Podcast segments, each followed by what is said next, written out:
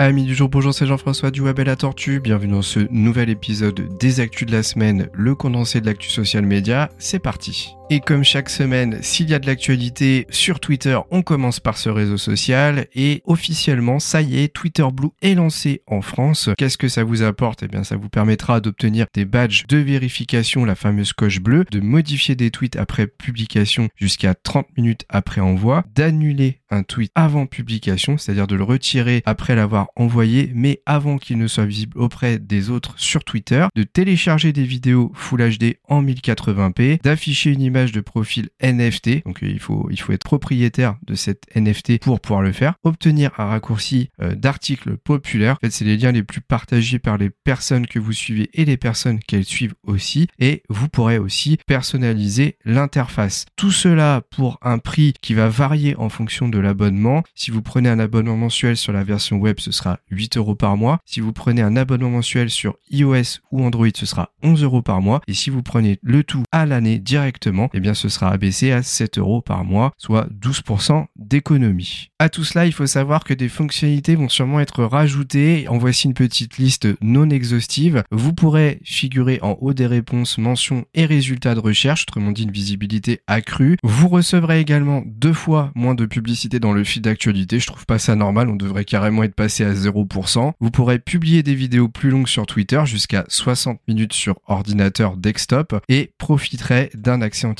à certaines fonctionnalités. La liste va sûrement s'étoffer petit à petit. Je reviens sur une news que je vous avais déjà donnée il y a une semaine ou deux environ. L'accès à l'API de Twitter va devenir payante, ce qui va tuer certainement certaines autres applis qui exploiter un petit peu le réseau social pour faire des Twitter un peu bis, hein, parallèles. Je vous avais déjà donné les noms de ces réseaux sociaux la dernière fois où j'ai parlé de ça. Et eh bien, à partir du 9 février, cela devrait être mis en place. Et donc, on va officialiser le fait que l'API sera payante. Une question que je me pose et dont je n'ai pas la réponse, si vous l'avez, je suis preneur. Est-ce que les outils qui permettent de planifier les tweets à l'avance, je donne des exemples Agora Pulse, Hootsuite et les autres, vont devoir également payer pour accéder à l'API alors qu'ils n'exploitent pas vraiment Twitter pour faire un Twitter bis. Ils utilisent simplement l'API pour permettre de connecter les utilisateurs sur leur plateforme et leur permettre d'ajouter des fonctionnalités de planification, même si on sait Twitter permet de le faire nativement maintenant, mais au moins on peut faire ça d'un seul espace si on gère plusieurs réseaux sociaux. Bien sûr, si euh, l'objectif de ces plateformes est aussi de vous proposer d'accéder à votre panneau euh, d'actualité Twitter directement sur leur outil, et eh bien cette partie de l'API devrait être payante, mais ce que je trouve moins normal, c'est que l'API juste pour planifier des tweets, et eh bien soit payante également puisque ça ne nuit clairement pas à bah, l'identité de Twitter. Si vous avez la réponse à cette question, n'hésitez pas à me le mettre en commentaire sur le podcast YouTube.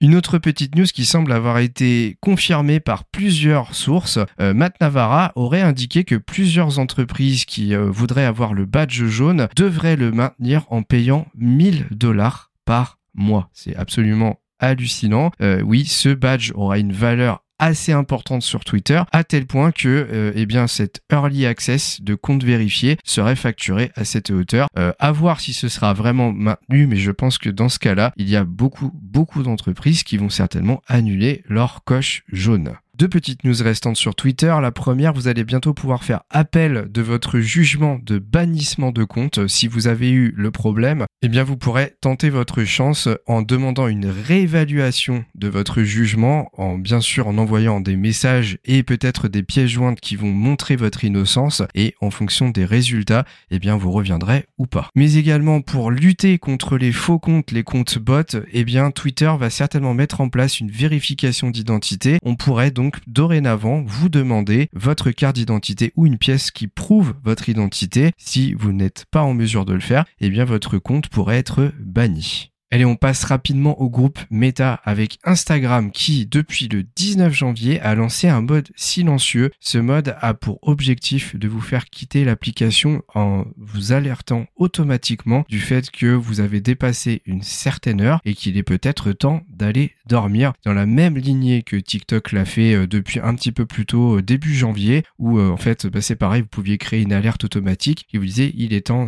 d'y aller. Le but étant d'arrêter justement de vous faire scroller de manière infinie, puisque c'est le but hein, de ces deux réseaux sociaux, surtout le soir quand il est temps d'aller dormir. Et une petite news transverse puisque les cofondateurs d'Instagram, Kevin Systrom et Mike Krieger, qui avaient revendu l'application à Mark Zuckerberg en 2012, ont lancé une application qui s'appelle Artifact, qui est tout simplement un TikTok textuel. Donc ce, sera un fil d'actualité infini, on scroll euh, swipe up et vous allez n'avoir que du texte d'afficher. Le but étant d'avoir un équivalent de Twitter, je dirais peut-être, mais à la sauce TikTok, on va voir ce que ça va donner. C'est très récent. Écoutez, n'hésitez pas à aller voir. Je sais pas si on peut encore créer les comptes pour tout vous dire. Au moment où j'enregistre ce podcast, j'ai vu la news, mais je n'ai pas encore été voir si je pouvais créer un compte dès maintenant. Je crois qu'il parle plutôt d'accès privé en mode bêta, à voir si du coup vous pouvez déjà y accéder. On passe à WhatsApp qui est en train de remanier son interface de création de messages pour qu'elle ressemble davantage à l'interface d'Instagram. Certainement un objectif de recréer des formats de posts et des visuels de posts qui ressemblent plus à cette dernière. Alors comme d'habitude quand c'est une mise à jour, je ne sais pas si on l'aura tous en même temps. Très souvent ça y va petit à petit. Donc peut-être que vous vous l'avez déjà mais que d'autres personnes de votre entourage ne l'auront que d'ici quelques semaines.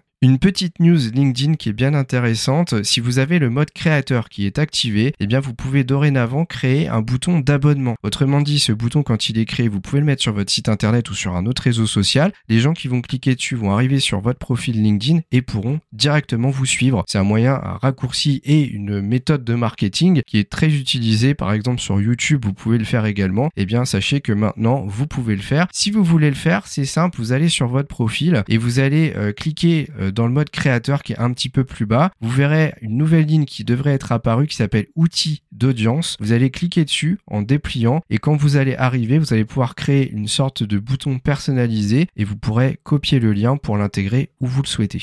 Parlons YouTube tant qu'on y est, vous allez bientôt pouvoir via les applications mobiles iOS et Android créer des lives à plusieurs ou plutôt avec une autre personne et faire ce qu'on appelle du co-streaming. Il faut avoir au moins 50 abonnés pour pouvoir le faire et ainsi vous pourrez faire comme sur Instagram et faire une sorte d'interview. La personne, elle, n'aura plus qu'à arriver en tant qu'invité sur la plateforme, un petit peu comme on peut le faire aussi sur Twitch. Peut-être qu'on pourrait apparenter ça à la fonction squad de Twitch d'ailleurs. N'hésitez pas à me dire ce que vous en pensez de votre côté.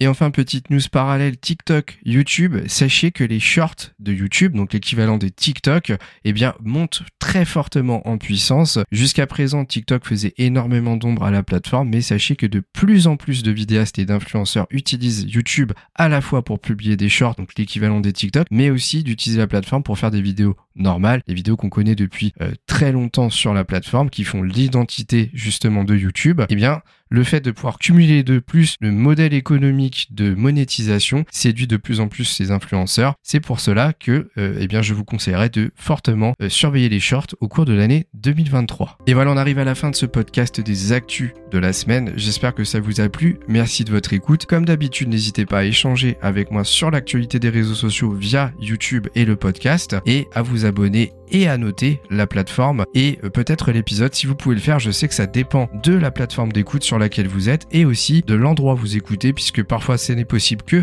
sur les applications mobiles. À très vite pour un nouveau podcast du Web et la Tortue.